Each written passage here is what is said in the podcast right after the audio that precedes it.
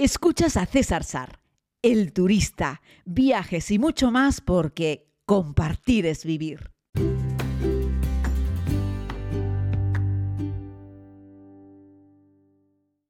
Saludos querida comunidad, muy buenos días, bienvenidos a este tiempo de podcast.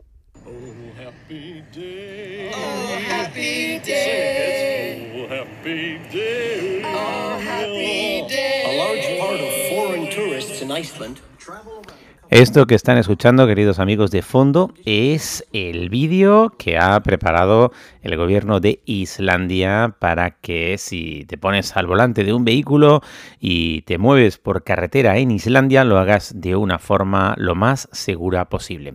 Y es que sí, como les he contado en el enunciado de este podcast, hoy vamos a hablar sobre cómo es conducir por Islandia. Y como verán, hay incluso, creo que se los adelanté en otro podcast, información detallada sobre cómo hacerlo de una manera segura. La verdad es que es muy interesante. Los islandeses son, ya te digo, number one eh, como país desarrollado. Ya te digo que la página oficial de turismo de Islandia te llevan a la página oficial de carreteras de Islandia, donde además de poder ver cuál es la, el estado de carretera de las carreteras islandesas en tiempo real, cada vez que se hace un corte o cualquier cambio, lo explican en la página web. También hay webcams donde puedes ver. Eh, se llama road.is de Islandia. Eh, road, eh, road.is. Ya está, no tiene pérdida, es muy fácil, ¿no?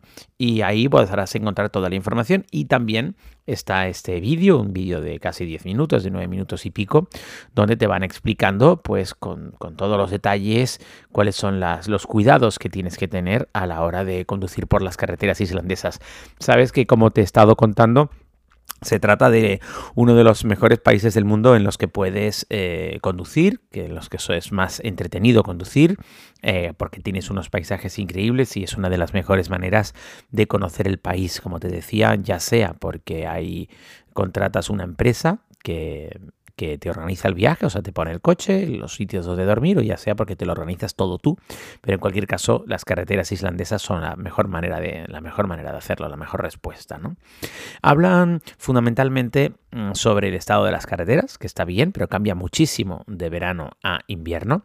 Te explican que tienes que seguir muy minuciosamente y a rajatabla eh, los límites de velocidad. En el país no hay ningún límite superior a 80, si no me equivoco, creo. No sé si existe alguna carreterita de 90, pero creo que no. Creo que, que 80, bueno, creo que alguna hay de 90, pero la inmensa mayoría de las carreteras el límite que tienen es de 80. Pero tienes que estar atento porque hay un montón de sitios donde el límite de velocidad directamente es 50 o 60 cuando pasas por poblaciones. Y aunque tú lo veas y digas, pero esto es muy pequeño, hay cuatro casas, la visibilidad es perfecta, no hace falta. Recordarte que Islandia es un país de primer mundo y que tiene mucha pasta, lo ves en los túneles que tienen, y colocan radares, tienen un montón de radares puestos en las carreteras. Y te puedo garantizar que una multa de carretera en Islandia te puede costar mucho dinero, ¿no? Eh, hay que circular con las luces encendidas en Islandia. De hecho, mm, creo que el 90% de los coches de alquiler, o por no decir el 100% de los coches de alquiler, cuando te alquila un coche y lo arrancas, directamente se encienden las luces. Esto en verano y en invierno, en cualquier época del año. Recordarte que en invierno, eh, pues tenemos muy pocas horas de luz. Cuando yo estuve en noviembre, en diciembre y enero, perdón, pues teníamos a lo mejor amanecía a las 11 de la mañana y se hacía de tarde, de noche a las 3 de la tarde, ¿no? Así es que bueno, te dice que tengas cuidado con las carreteras que son de grava, que son de tierra, que no se puede conducir fuera de caminos. Ojo, esas carreteras de grava se considera un camino, por ahí sí se puede ir, pero no se puede ir fuera de las carreteras, eh, de los caminos, y que esas carreteras de grava eh, por ejemplo, en el paso de asfalto a tierra o de, asfalto a grava, es posible que el coche se te cruce, se, te vaya. Eh, mm, así es que ahí tienes que tener mucho cuidado. También cuando conduces por ellas y das una curva, no es lo mismo que cuando das una curva por asfalto. ¿no? Todo eso te lo cuentan además eh, con, un personaje, con una especie de gnomo. Sabéis que creo que el 70% de la población islandesa cree en los gnomos, pero no cree en plan, ah, es que crees en los gnomos. No, no, no. Si tú te ríes de ellos porque creen en los gnomos, se enfadan. Es decir, bastante más de la mitad de la población, 60% creo, una cosa así, 60, 65, 70, no me acuerdo, creen en los gnomos, realmente creen en los gnomos. Así es que el, el vídeo lo han, eh, lo han ambientado con un gnomo, ¿no? Eh, y te explica, por ejemplo, que cuando te cruzas eh, con, con otro coche por una carretera de gravilla, lo que tienes que hacer es disminuir la velocidad y acercarte, pegarte un coche a otro lo más posible. El motivo te lo dan en que cuando estás muy separado, la gente dice, me voy a separar porque saltan piedras. Precisamente en ese momento en el que saltan piedras, eh, las chinitas, esas, eh, la gravilla, vuela desde la rueda de un coche hasta el cristal del otro. Es decir, si consigue coger suficiente altura, va a dar el cristal del coche. Y van como proyectiles, salta- algunas saltan disparadas, ¡paf! Entonces, la forma de evitarlo es pegarte, bajar la velocidad para que, para que no cojan tanta fuerza las piedras y pegarte uno a otro. Así es que cuando salta esa, esa piedra, salta a la chapa, salta a la puerta, ¿vale? No salta al cristal del coche de al lado. Tampoco te pegues mucho en la parte de atrás cuando vayas detrás de un coche por una carretera de grava porque puede ocurrir lo mismo. En este caso sí hay que alejarse mucho porque, claro, tendrías que pegarte tanto al coche de atrás para que las piedras no te diesen que sería una auténtica temeridad. Ahí lo que te dicen es que te separes mucho, ¿vale? Luego te cuentan cosas también muy básicas, como que orines en los lugares habilitados. Los islandeses consideran que todo lo que tú haces, eh, que todos los desechos que dejas, aunque sean orgánicos, eh, no, no deberían estar ahí, ¿no? Así es que eh, no te preocupes, que en todos los monumentos mm, naturales importantes hay baños eh, gratis además, donde en fin, podrás hacer tus necesidades, pero que no te pares en cualquier lugar de la carretera hacer pipí o popó, que eso está muy mal visto en Islandia. Nosotros muchas veces en la naturaleza lo hacemos en cualquier sitio, pero ellos te piden que, que no lo hagas, ¿no? Eh, y luego recuerda el tipo de seguro que lleves en el coche. Intenta que sea el seguro más completo posible, porque, porque hay muchos seguros que no te incluyen llantas, o que hay muchos seguros que no te incluyen, lo diré, eh, que no te incluyen la rotura de cristales, ¿no? Que tengas en cuenta también que incluso en verano llueve, a veces llueve bastante, a veces graniza, y que por supuesto en invierno las carreteras se hielan y que en invierno nieva. Yo he tenido la oportunidad de conducir en las dos estaciones y en las dos hay que tener mucha precaución. Me preguntabais si en invierno hay que llevar cadenas y te digo que no. Hoy en día todas las rentacar cuando te alquilan un coche te alquilan ya directamente ruedas de invierno, ruedas preparadas para rodar sobre el hielo y sobre la nieve. Recuerda que no es lo mismo rodar sobre nieve que sobre hielo y que a veces debajo de la nieve hay hielo. Así es que estate muy atento. Lleva marchas largas, evita frenazos bruscos, evita cualquier giro brusco. O sea, tienes que un poco como que dejarte llevar por la vía, pero de una forma tranquila. Ten en cuenta también que sobre todo en verano se pueden cruzar animales, muchos animales. Hay muchísimos corderos. De hecho, Islandia es famoso por tener más corderos que personas y en cualquier momento te pueden aparecer tres o cuatro corderos. Eh, que, que, se te cruzan delante o simplemente están en la mitad de la vía.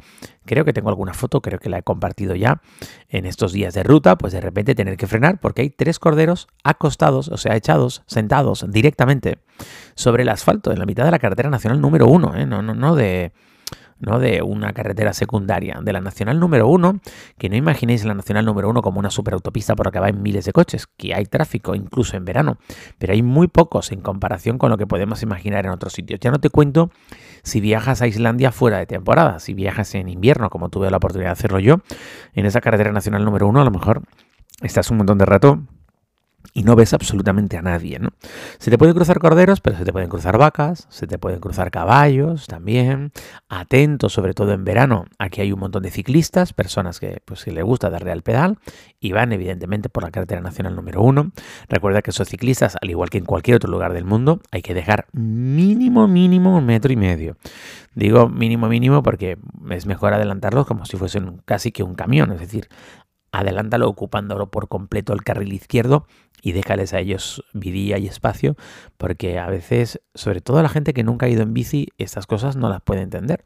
Pero es que un coche desaloja mucho viento cuando pasa y esa sensación de que te esté pasando un vehículo así que casi que rozando es terrible.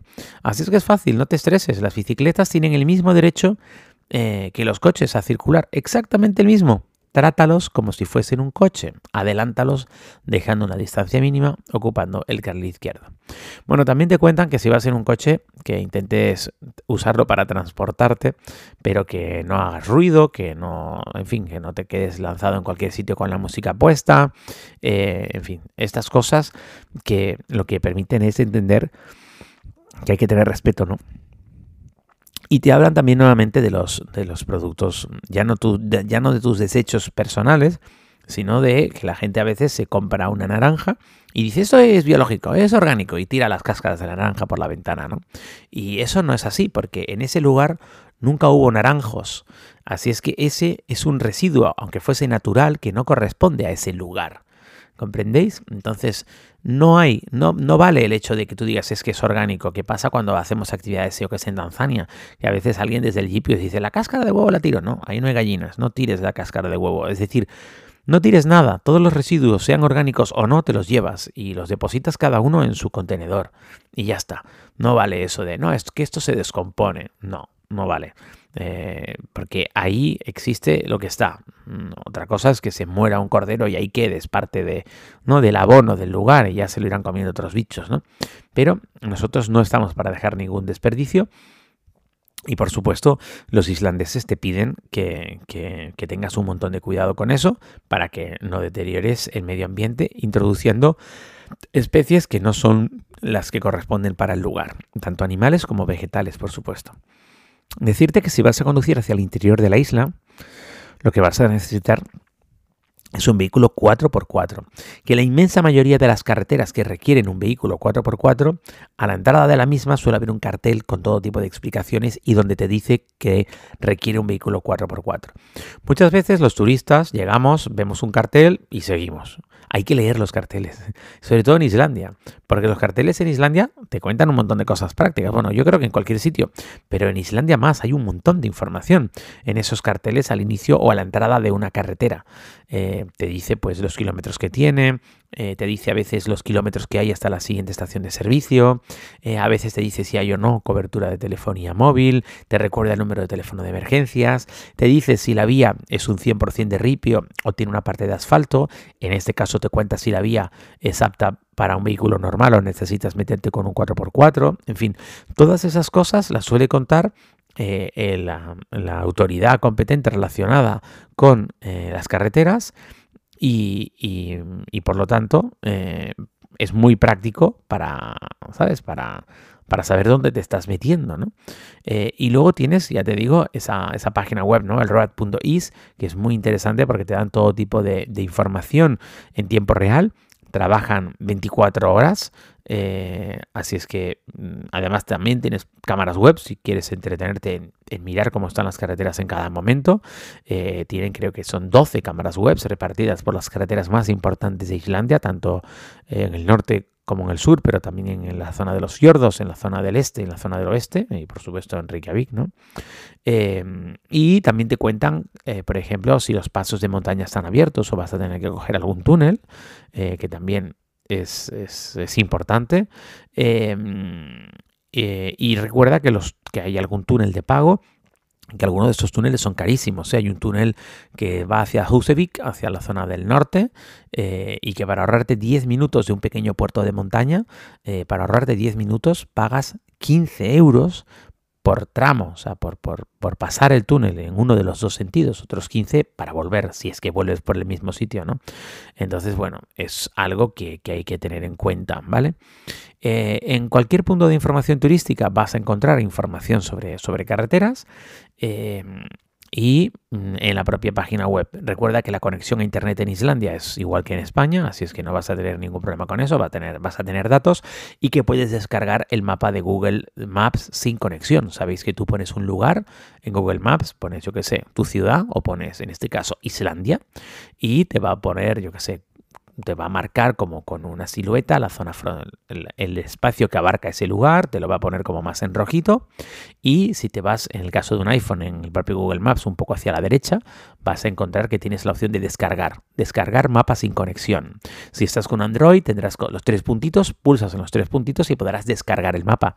Yo tengo mapas descargados de un montón de lugares del mundo, es muy práctico.